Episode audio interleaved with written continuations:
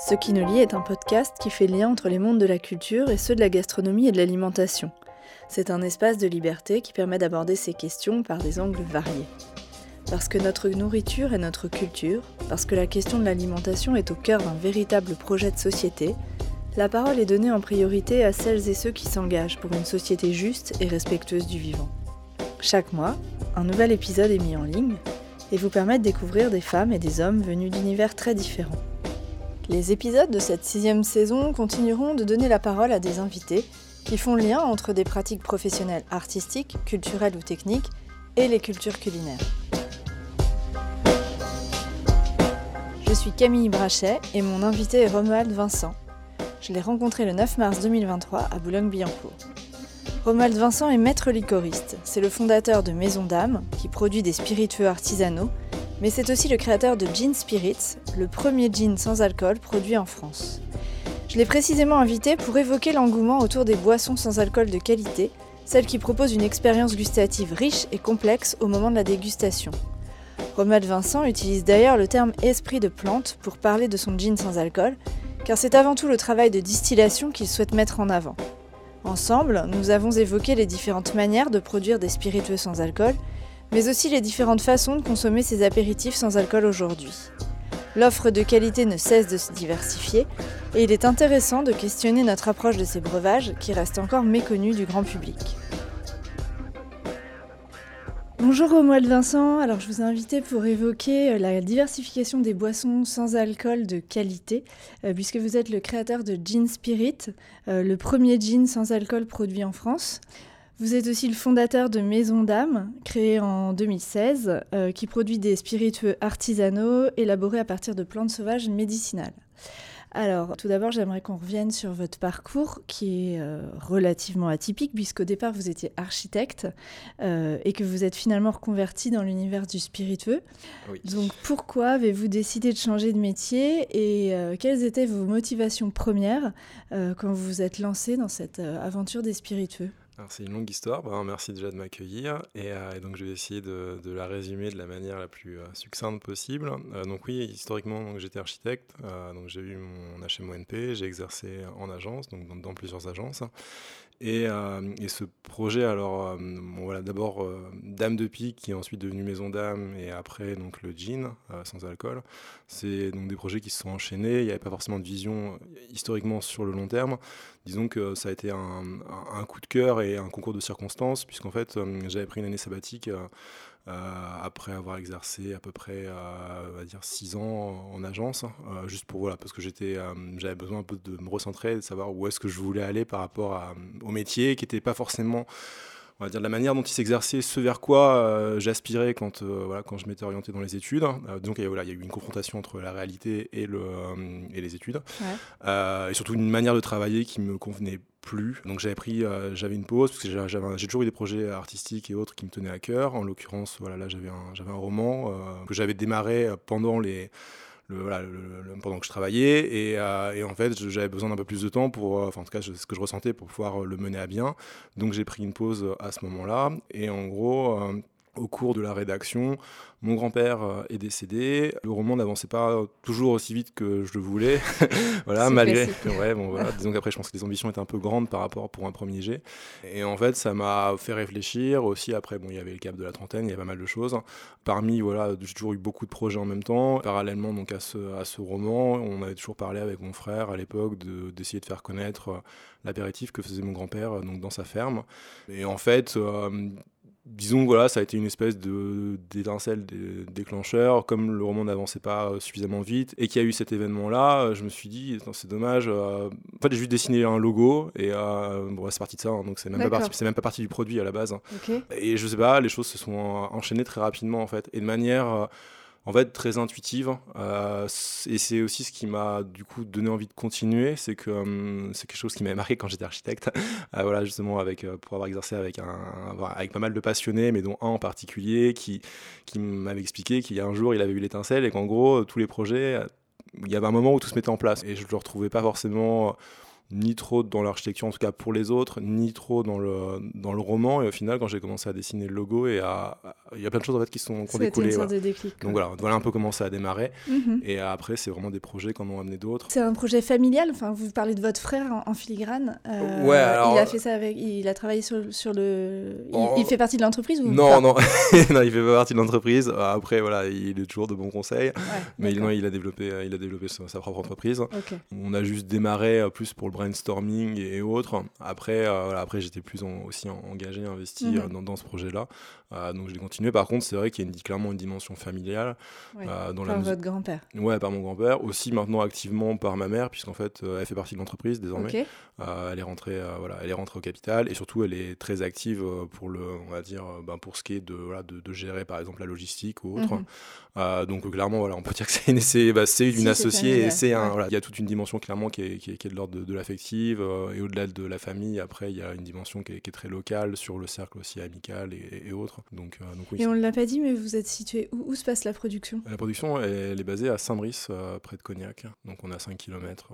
De... Et c'est là qu'était votre grand-père Vous oui, sur le lieu Alors on n'est plus exactement sur les lieux. J'ai simplement voilà, gardé le, les, les, zones de cueillette pour mhm. la Dame de Pique, qui est le premier produit, et les élixirs, qui sont les, seconds. Mhm. En revanche, la partie production se fait maintenant pour la partie alcoolisée à, Boutier, qui est le village à côté, euh, chez les cognacs Cholet pour l'instant. Et, euh, et, après, euh, pour la partie gin, là par contre, on a une.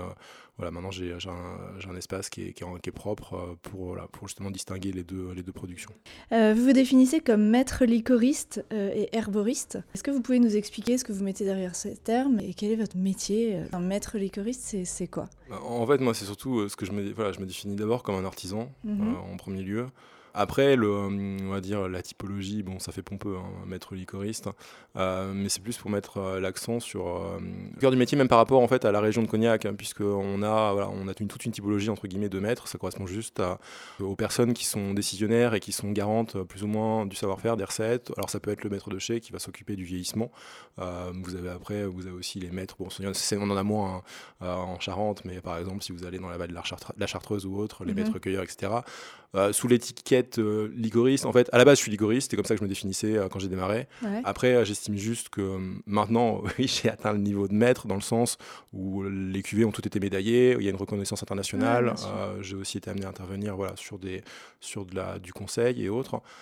mais c'est plus, entre guillemets, voilà, une, je veux dire, c'est pas une validation des acquis, mais juste pour montrer voilà, qu'il y a eu un, un, il y a eu un, chemin de parcours. Ouais, c'est ça. Enfin, c'est plus le, chemin en fait. Et comment vous vous êtes formé à toutes ces connaissances bah, d'herboristerie euh, Parce que ça n'a rien à voir avec votre parcours euh, original. Non, alors après, euh, non, après je me suis formé sur le tas.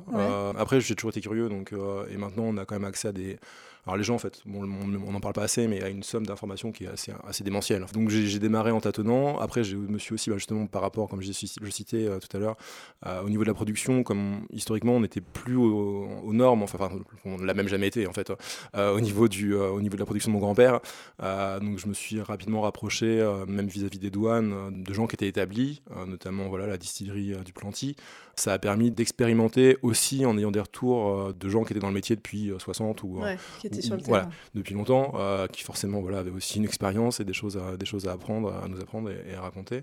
Et après, non, il y a eu beaucoup de, de tâtonnements, d'expérimentation. C'est pour ça que souvent, même quand on parle maintenant du sans-alcool et du gin, on, a tendance à le, à le, sortir un peu du contexte, mais le produit, il est né en fait après 7 ans d'expérience, donc il n'est pas sorti de nulle part. Quoi. Tout à fait. On va y venir d'ailleurs. Parce que ce qui est intéressant justement, c'est que vous avez créé donc ce spiritueux sans alcool en 2019, si je me trompe. Enfin, il est sorti en 2019. en fait, il est même sorti un peu. Oui, enfin oui. 2020. Enfin. En gros, la, société a été créée en 2020, mais il est sorti avant effectivement en 2019 et il était déjà en circulation en début d'année. Ouais, donc ça fait 3-4 ans, euh, bien avant l'engouement des apéritifs sans alcool euh, qu'on peut connaître aujourd'hui, qui est finalement assez récent.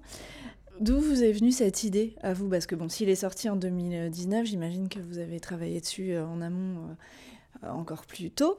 Donc c'est parti d'où? C'est quoi le point de départ? C'est pourquoi vous avez dit un jour ah tiens je vais sortir euh, un ben, spiritueux sans alcool? En fait ouais bon voilà le truc c'est que là il y a une bon il y a eu il y a une médiatisation euh, mais qui euh, ouais qui est récente. Après qui occulte aussi plein d'autres choses qui ont été faites avant. On dit du, du alors, puis le sans alcool c'est très le, le, terme est très est, très large hein. on va dire que c'est plus appliqué vraiment au, spiritueux en tout cas dans cette démarche là de, qualité de produit et d'usage.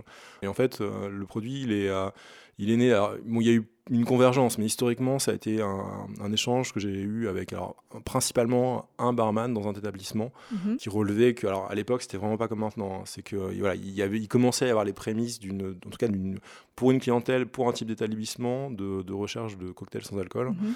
Euh, la personne était intéressée. Pareil, c'était quelque chose qui était encore relativement minoritaire. Enfin, je veux dire, maintenant, c'est parce que bon, il y a l'engouement public et l'engouement professionnel, donc les deux sont aussi peuvent être distincts. Et donc, donc cette personne-là voilà, était réceptive, était ouverte, trouvait pas de produits. On, a échangé par rapport, voilà, elle travaillait déjà avec euh, les productions alcoolisées que, que, je faisais.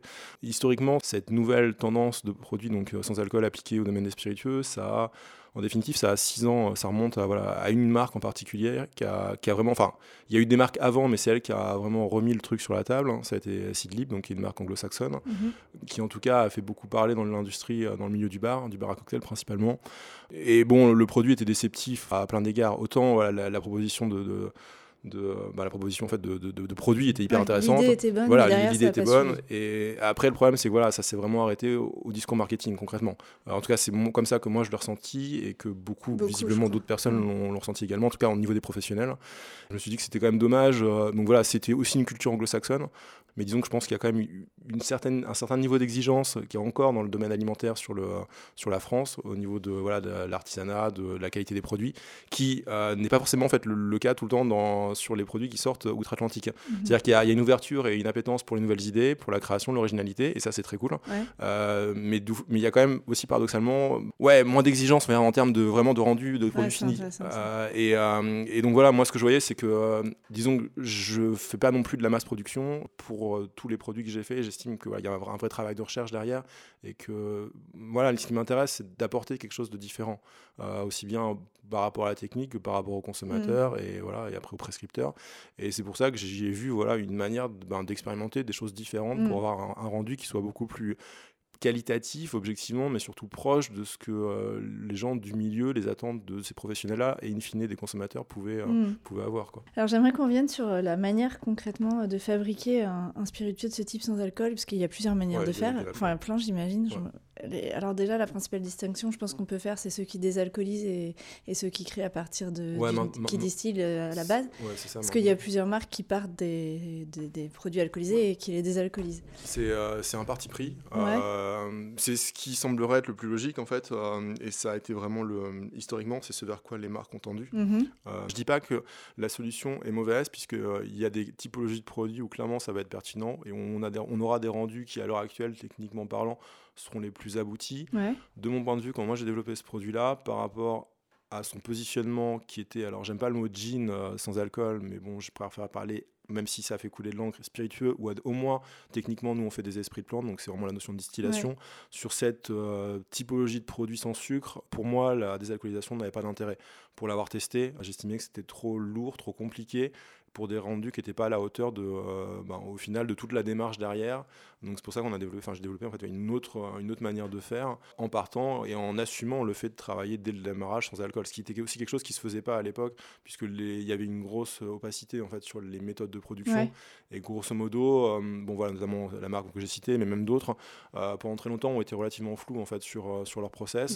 Pour justifier de leur point de vue des prix qui d'après ou alors je sais pas, ou d'après qui a décidé ça, devait être accord euh, par rapport aux douanes, aux, droits qu'on payait historiquement sur les alcools. Pour moi, c'est pas la démarche. La démarche, c'est que vous avez un produit qui correspond à une qualité et à un travail le prix, euh, il est pas alors il peut être tributaire des droits euh, que vous payez euh, au gouvernement ou autre, mais c'est encore autre chose. Hein. Je veux dire, c'est deux choses complètement distinctes. Et c'est pour ça que justement, dès démarrage, enfin voilà, moi c'était un parti pris et je l'ai assumé. je dis voilà, nous on travaille sans alcool. Clairement, voilà, il y a plein de manières d'y arriver et ça dépend vraiment, bah en fait, vraiment le cas de figure et ce que vous voulez faire exactement. Quoi. Donc assez récemment, l'offre de ce type de boisson s'est développée. J'ai d'ailleurs goûté plusieurs choses euh, intéressantes et assez réussies, je trouve, en préparant cette émission. J'ai trouvé que le rhum sans alcool, Sober Spirit, était pas mal du tout. Le Spritz Oussia, je ne sais pas si ça vous parle pareil. Quel regard vous portez sur cette offre qui se développe?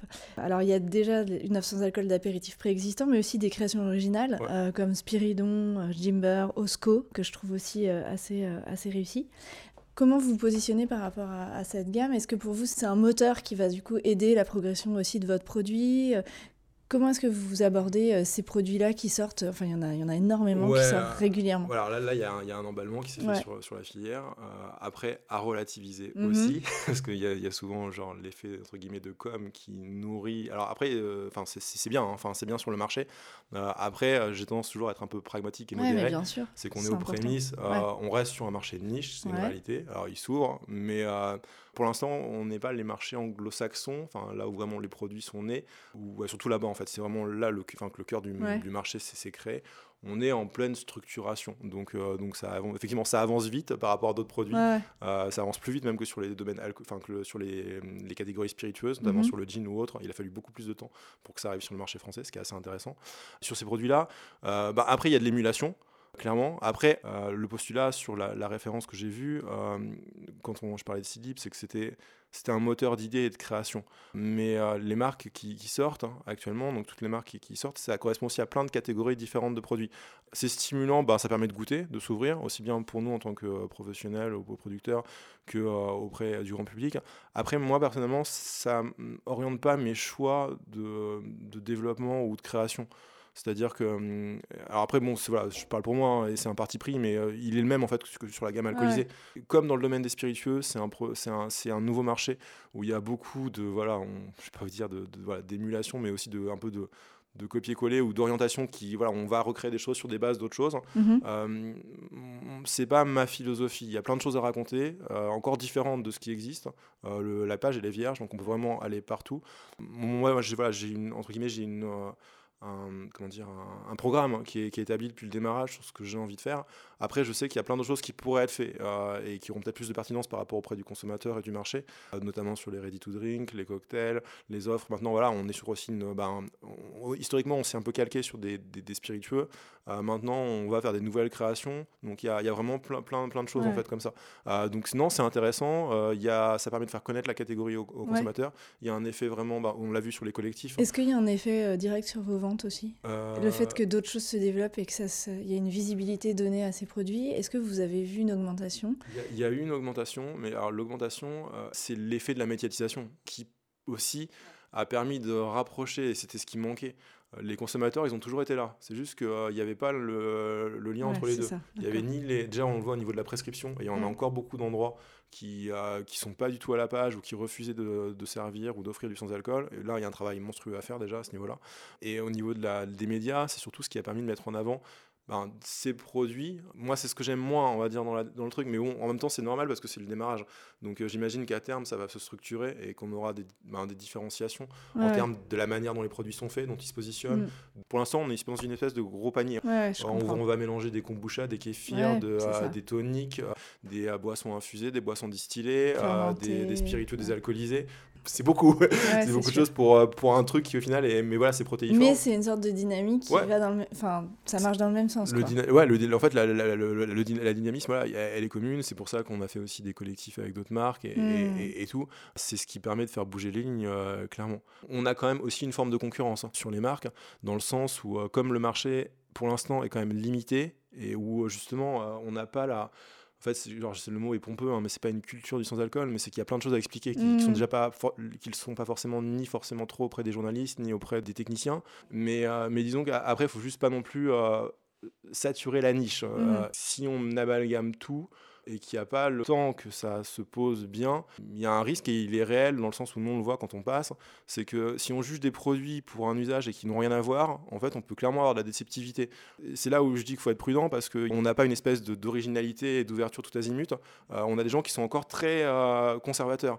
Et des fois en fait vous avez le droit qu'à un tir quoi. Faut que, faut que ça passe du premier coup mm. pour que derrière il y ait d'autres trucs qui arrivent. Et si le premier coup il est en gros il est manqué, il est rédhibitoire, ben, pour repasser et essayer de refaire changer les mentalités. C'est pour ça que ça passe aussi par voilà, plus d'explications, plus de plus d'échanges. Et, euh, Je comprends. Votre gin, il est sans sucre, le gin spirit est sans sucre. Euh, donc c'est quand même une sacrée valeur ajoutée, je trouve, dans un marché justement saturé de soda et autres euh, boissons euh, très sucrées. C'est vrai que très longtemps, l'alternative à l'alcool, que ce soit dans les bars, en apéritif, enfin c'était sucré. c'était important cette, que cette alternative soit sans, sans sucre pour vous ou ça s'est fait juste parce que vous partiez des plantes et qu'il n'y avait pas de raison particulière d'ajouter du sucre? Alors oui, c'était important. comme il y a d'autres choses qui pour moi sont presque plus importantes que le fait qu'il n'y ait pas d'alcool, même si c'est ça qui l'a fait vendre hein, et qui continue à le faire vendre. Euh, le fait qu'il n'y ait pas de sucre, je pense que ça joue aussi quand même beaucoup. Euh, oui, maintenant c'est un argument, mais euh, pareil, personnellement, j'essaye, alors même si j'aime le sucre, comme je pense que tout le monde aime le sucre, mais j'essaye d'en consommer moins. Ouais, c'est pour ça. J'en mettais déjà beaucoup moins dans, dans la gamme alcoolisée hein, de base. Hein. je trouve qu'il y en a trop en fait, dans bien trop de produits. Après, le sucre a plein d'avantages et les industriels voilà, l'ont bien, bien, bah, compris. mais oui, c'est important pour moi parce que ce que je vois aussi, c'est que voilà, de manière proche, au-delà de la dimension ben, notamment l'échange qu'on a pu avoir avec euh, l'ami barman ou d'autres bars, qui pour eux, voilà, on aurait pu sucrer, hein, clairement.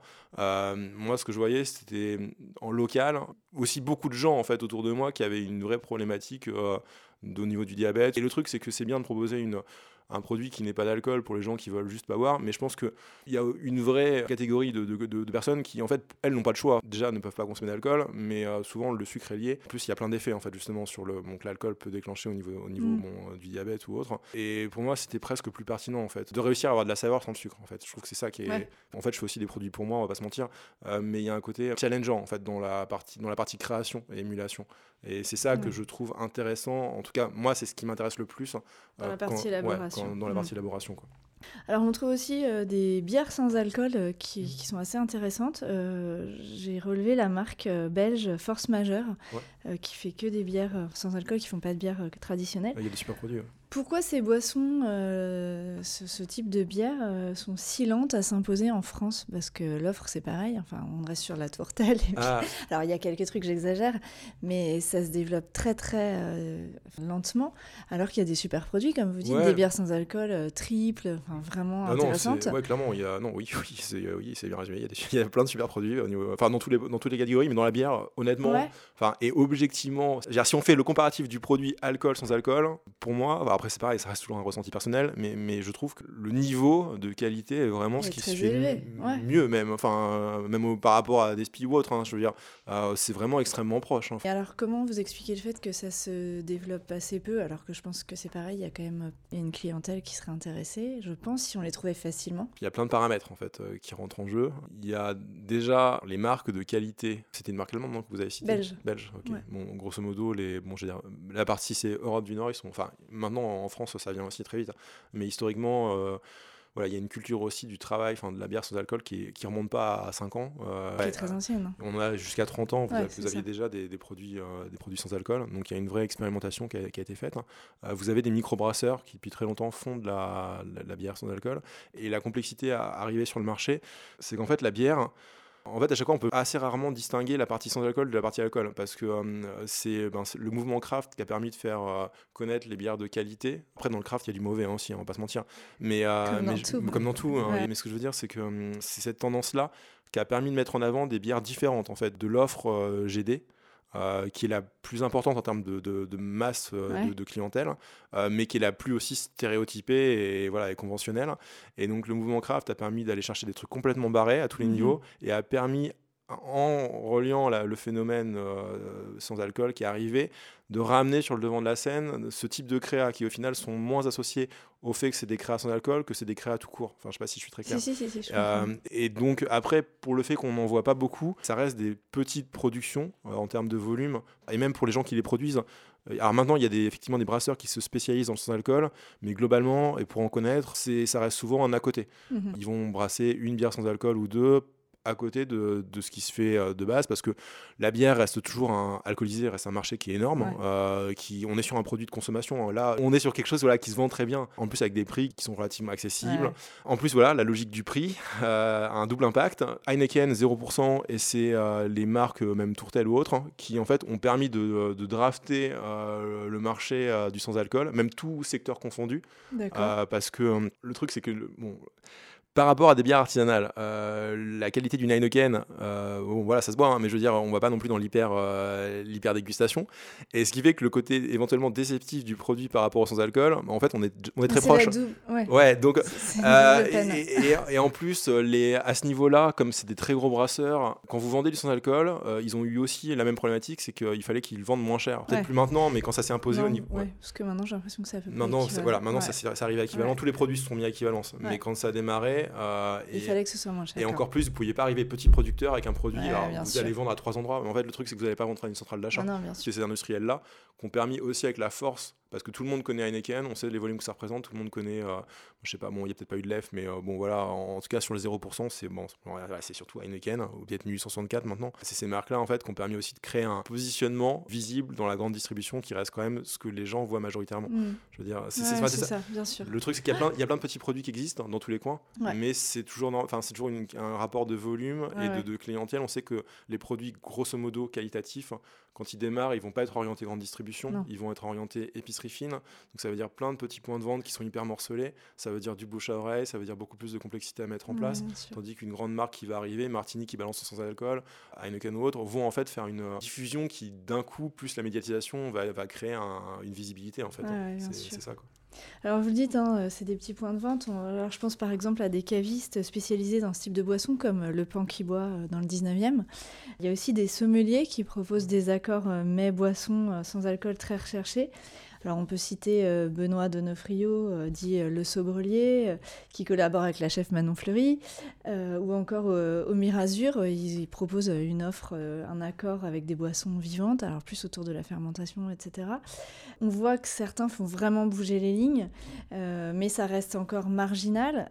Est-ce que vous pensez que ça peut se démocratiser? Alors là, plus du côté des professionnels, justement, hein. pour rebondir sur cette question des bières, c'est vrai que même dans les bars, c'est impossible de trouver une bière sans alcool de qualité, par exemple ou quand on veut une boisson, euh, euh, un soda, euh, qu'on veut pas boire un coca, en fait, il y a rien. Donc, qu'est-ce qui se joue là? Est-ce que vous pensez qu'il y a quelque chose qui est en marche chez les professionnels? Parce que là, on n'a pas forcément de visibilité en tant que consommateur. La vraie problématique, c'est le coût. enfin, c'est de manière de la guerre, ça c'est vraiment la, problématique du marché français en général. C'est tout une question de prix et ce qui bloque et une question d'habitude. C'est-à-dire que hum, dès que vous voulez lancer un nouveau produit, vous avez, ben, c'est comme sur n'importe quel produit, vous avez les gens qui vont tester en premier, les gens qui vont, et les gens qui vont tester en premier sont aussi bien des consommateurs que des prescripteurs. Mhm. Mais ils sont probablement un peu plus nombreux chez les consommateurs que chez les prescripteurs, parce que les prescripteurs vont aussi voir plein d'autres paramètres qui vont être euh, les marges, la disponibilité, les circuits de distribution, il y a une évolution euh, chez les, euh, au niveau le fait que des chefs comme ça actifs, enfin ils sont peut-être ils sont peut-être encore trop minoritaires, mais est-ce que ça peut jouer? Est-ce que c'est ou est-ce que c'est trop non, ben, je pense que élitiste bah, non, alors après le truc c'est que non, je pense qu'en fait toutes les actions, aussi petites qu'elles soient, aussi localisées et, et, dispatchées partout, en fait ça a un impact. Hein. C'est au-delà de ce produit-là ou cette, euh, ou cette catégorie ou ce que vous voulez, c'est que c'est la, la, somme des actions qui vont finir par créer quelque chose hein, et peut-être débloquer à un moment une action plus grande. Euh, donc c'est clairement pas vain. Après, par contre, il faut relativiser, être pragmatique. C'est pour ça qu'il y a un rapport au temps aussi qui, je pense, est important de préciser, c'est que c'est venu très vite. Hein, par rapport à d'autres segments, moi je vois objectivement sur le jean, sur euh, sur euh, le rhum, sur les arrangés, etc., qui en gros donnent déjà des, un peu des, visibilités sur le temps que ça prend pour mhm. qu'un produit s'impose. Euh, là, c'est rapide sur le sans-alcool, c'est une réalité, parce qu'on récupère un retard en fait qui dépasse largement la catégorie.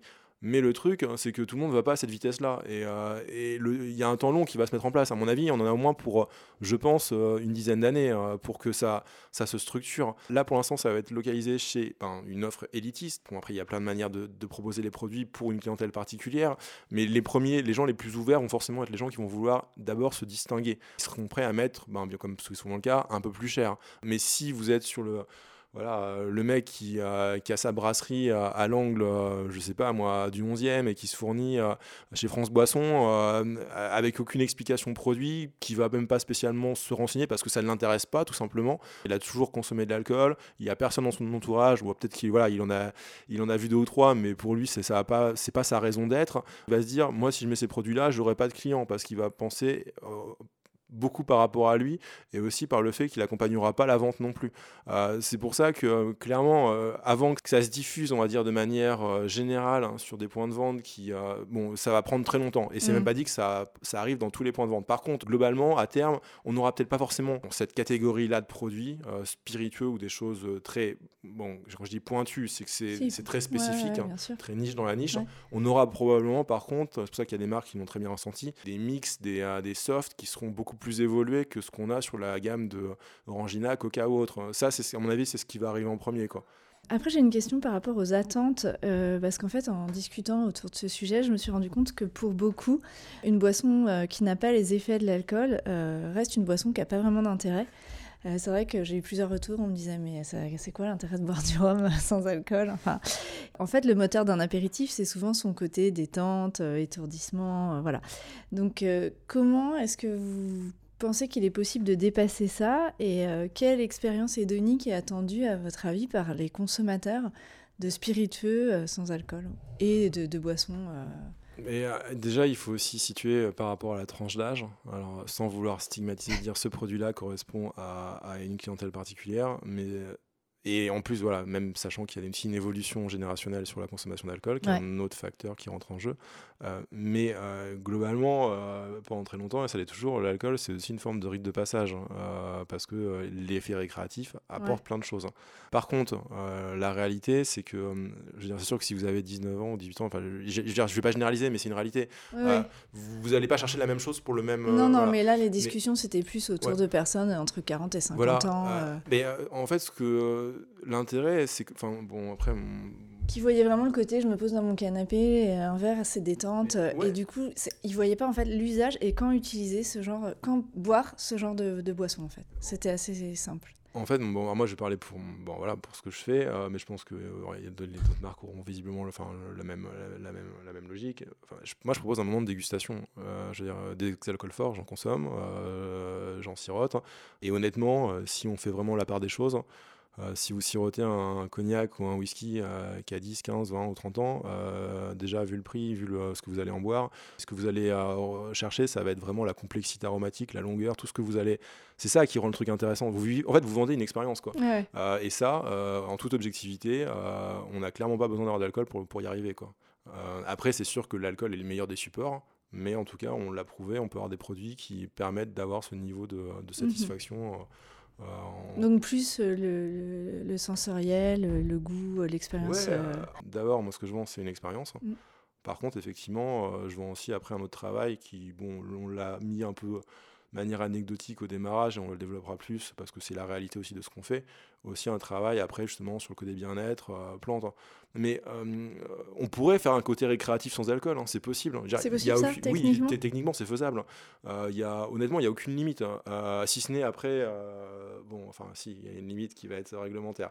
Mais, mais on pourrait imaginer. Parce qu'il y a par exemple des produits qui sortent à base de CBD, etc. clairement, ça, ça, ça, fait absolument rien. moi, j'ai goûté des. Enfin, j'ai fait goûter, j'ai goûté. Euh, c'est, ça marche pas. Enfin... Non, c'est trop, c'est trop léger. Les concentrations, les concentrations, sont beaucoup trop faibles. Mais c'est possible de faire des, c'est possible de faire des boissons qui ont de l'effet. C'est, enfin, oui, bah, ça... oui, oui, ça je me doute, mais euh, vendable dans le cadre législatif, je pense que c'est quand même euh, assez compliqué. Après, disons que ouais, c'est une, c'est une recherche particulière et, c'est, et c'est un dosage et c'est donc c'est encore, on arrive sur un autre niveau de produit quoi. je pense. Il y en a pas c'est pas quelque chose. Euh, bah, ce que vous en aurez le plus proche, hein, c'est ce qu'on appelle les, les, functional drinks. Hein. C'est pareil, c'est encore un terme anglais, mais euh, je veux dire, si vous prenez euh, historiquement, vous prenez une, une, Red Bull ou un Coca, ces produits ont été créés pour ça. Hein. Je veux dire, après, ils, ont, ils sont dénaturés. Le Coca, c'est du vin Mariani, donc c'était un produit d'apothicaire. Il y avait, et si, si ça s'appelle Coca, c'est qu'il y avait aussi la feuille de Coca à l'intérieur. Je veux dire, il y a, on peut aller très loin. Après, la, la, la problématique, et c'est surtout sur le marché français, c'est que c'est extrêmement contraignant. Toutes les, toutes les plantes qui sont euh, légèrement psychoactives ou qui ont des, euh, ou qui ont des effets euh, vont être extrêmement réglementées. après, il y a encore des zones grises. Donc, par exemple, voilà, le troisième produit que je sortirai sera dans cette zone-là. mais, mais, D'accord, vous travaillez là-dessus En fait, la gamme, elle est, enfin, elle est déjà dans cette logique-là. C'est que pour l'instant, voilà, nous, ce n'est pas, des, pas des produits hyper concentrés. mais moi, c'est ce que j'appelle de l'entre guillemets l'aromathérapie légère. Euh, Mhm. c'est que euh, c'est pas, vous n'allez pas prendre un verre et ouais, d'un coup vous allez, euh, vous allez sauter au plafond. Quoi. Par contre, sur une consommation, comme ce qu'on aurait en fait sur une consommation modérée d'alcool, il y, a un- il y a un effet. Euh, après, euh, c'est sûr que les effets, ce que les, les gens vont rechercher en priorité, ça va être les effets qui vont être puissants. Clairement, voilà, c'est un autre travail euh, que, que ce qui est fait actuellement dans la, dans la catégorie. Quoi. Donc là, en ce moment, vous développez euh, différents projets. On voit sur le site déjà, dans, rien que dans les, les Jeans Spirit, vous, dé- vous annoncez euh, plusieurs produits qui ne sont pas encore commercialisés. Oui, je, je m'avance. Mais- Alors, comment est-ce que ça se passe l'élaboration euh, d'un nouveau euh, spiritueux sans alcool comme ça? C'est sur un temps très long, j'imagine. C'est des tests, beaucoup de. Bah, j'y étais là, je, Ouais. faisais, je faisais des tests tout à l'heure. Ouais. mais euh, oui, non, bah après le truc c'est ça, c'est que euh, mais après c'est je pense que ouais, c'est un rapport au temps aussi. Mm. C'est que alors en, en ce qui me la finalité c'est de sortir des produits qui pour moi ont du sens et qui en auront auprès des consommateurs. C'est pour ça que euh, je suis pas dans voilà, la gamme, bah, elle est prévue. euh, Il faut... Vous allez vous y tenir? Ouais, Enfin, Vous a- pensez que la ligne n'a pas changé? Vous n'avez pas euh, d'autres envies, idées qui sont venues? Parce bah- qu'on a toujours quelque chose de. Ouais, on se projette, mais après, il peut y avoir Oui, des non, non, il- de non, il- parcours. clairement, il peut y avoir plein d'adaptations. Par exemple, là, je sais qu'au niveau problématique de production, il y en a, euh, mais ça n'empêchera pas de créer les recettes. Peut-être qu'effectivement, ce sera après des éditions limitées, c'est-à-dire qu'elles sortiront pas en continu pour être dispersées toute l'année, mais elles existeront, au moins pour nos- sur notre site. hein. La gamme, elle est posée parce que c'est la cohérence. Il y a le sans-alcool, il y avait l'absence de sucre, et après, il y a le côté, voilà, le côté travail sur, euh, sur les plantes. Pour moi, c'est la marque, en fait, Mhm. c'est l'identité. Après, c'est certain que si je suivais une tendance, je ferais des produits qui n'ont rien à voir. Euh, enfin, il y a des produits qui seraient, si le but c'est de vendre, de vendre des bouteilles Ah, euh, et de passer Mhm. en tête, oui, euh, je ferais comme mes concurrents et je m'adapterai. Mais, mais ce que je veux dire, c'est que sur la, la créa, oui, c'est un temps long en fait. C'est qu'il faut à peu près un an pour faire une recette. Un an, d'accord. Après, c'est sûr que je fais pas non plus ça à 4 ans. hein. Mais, non, non, mais, mais, mais- c'est ouais, intéressant. C'est environ un an de tests, de dégustation, de En- réajustement. Ouais, et puis, alors c'est pas une science exacte, hein, parce que euh, c'est-à-dire que par exemple, le, deuxième jean, il a mis deux ans pour sortir, euh, parce que il, y avait plein ah, il y a toujours des éléments complexes. C'est-à-dire que là, on, est, on reste toujours nous sur de la R&D. hein. Il y a plein de trucs encore à paramétrer, à modifier, si on veut produire euh, entre guillemets un peu plus. de manière plus rationnelle, donc entre les outils, entre la manière de faire, il n'y a rien qui est figé, quoi. C'est, on n'est pas sur une structuration de, voilà, de, Ouais. de, industrielles. Sur les, les nouveaux produits, en fait, comme la technologie est déjà particulière, il y a beaucoup d'adaptations qui doivent être faites. Euh, sur euh, l'idée, c'est comme quand vous dessinez ou que vous peignez, c'est que vous, avez un- vous voulez aller vers un rendu, mais des fois vous utilisez un média et en fait vous vous rendez compte que soit vous n'êtes pas à l'aise avec, soit sinon ça marche pas. Euh, l'idée c'est la même là-dessus, c'est que hum, en fait j'ai posé pour présenter en fait ce qui va être fait. Beaucoup de tests, il y en a beaucoup qui ben, qui marchent pas, faut dire ce qui est. Euh, ou alors j'ai une attente et j'imagine un truc et, pareil, côté, ça ça ouais. ça a pas du tout les, les résultats qui étaient escomptés. Et des fois, il y a des résultats heureux, comme par exemple, c'était le cas sur le, le deuxième, sans tomber dans le cliché hein, du storytelling, hein, mais c'est la réalité. C'est un produit qui a été oublié euh, dans un, voilà, sur un test. euh, qui a été retrouvé et le produit avait complètement changé en fait.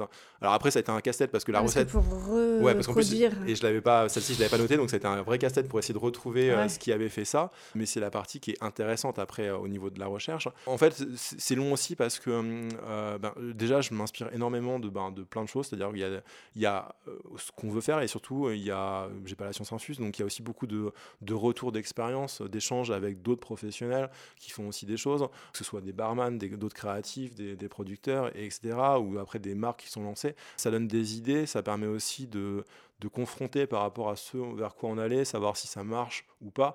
Euh, Il y a un truc qui me manquait un ingrédient, enfin je trouvais au final il arrivait parce que euh, ben là, euh, genre il y a trois jours, on a discuté avec un, avec un ami barman, il avait fait un cocktail et en fait il y avait un truc qui matchait quoi. Et c'est pour ça que c'est... Ouais, il ça passe beaucoup par l'échange. ben oui, clairement, de toute façon, euh, on peut imaginer des trucs dans son coin, mais ouais. euh, c'est comme quand vous allez le, le sortir.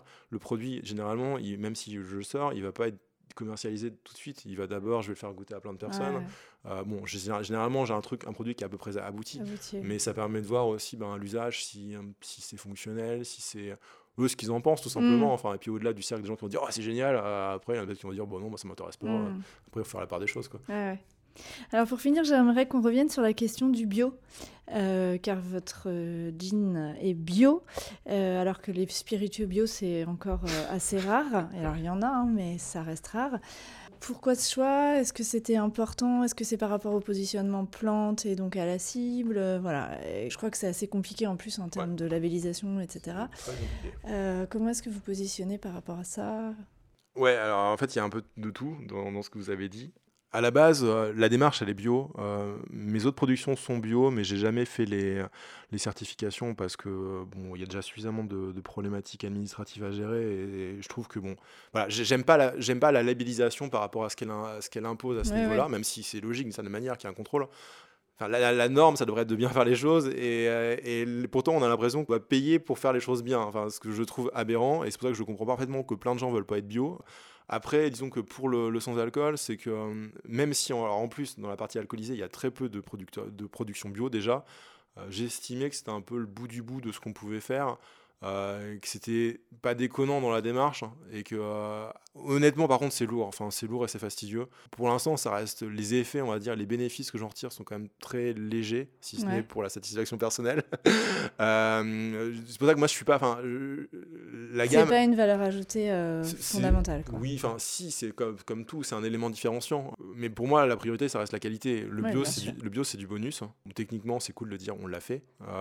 Après, honnêtement, je m'interdis pas voilà, de faire des choses qui soient pas bio. Enfin, à, à notre échelle, là, tout de suite, c'est beaucoup de travail pour euh, pas grand chose, on va pas se mentir. Euh, mais. euh, Dans l'idée, euh, vous produisez bio, mais c'est la question du label qui est compliquée. c'est ça, ouais. Après, bon, il y a aussi y a un vrai rapport au temps et à la complexité.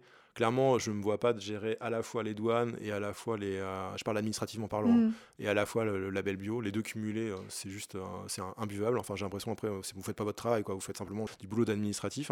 Et C'est pas adapté en fait pour les productions qui sont différentes et les petites productions. Déjà là, on a été obligé de mettre en place un, un système. ben, qui est pas standard en fait. Les produits bio, il y a très peu de produits complexes parce qu'en fait, euh, ça devient vite monstrueux.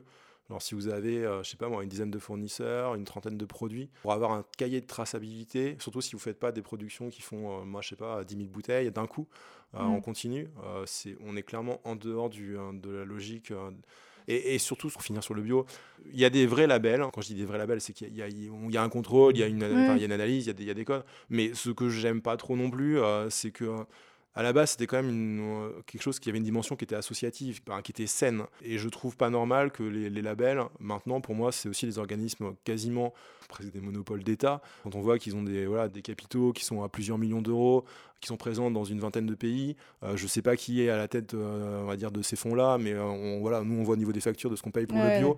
Je pense que voilà, il y a une grosse opacité qui mériterait d'être euh, un peu éclaircie. Après, pour le consommateur, ça reste quand même un gage de, qualité. Très bien, bah écoutez, euh, je pense qu'on a fait le tour. Je sais pas si vous avez quelque chose à ajouter. Euh, rien qui me vient là. Bah, très bien, bah, merci beaucoup, parce que c'est vrai que c'est un sujet euh, dont on parle beaucoup, mais euh, principalement au mois de janvier, je trouve ça un Ouais, peu dommage. c'est- ouais. Passionnant, et puis c'est vrai qu'il y a plein d'initiatives euh, et de nouveaux produits intéressants qui sortent au milieu d'une masse, et que c'est compliqué de s'y retrouver, donc je trouve ça bien de, de faire un peu le point avec vous. Merci beaucoup. Bah, merci pour l'accueil.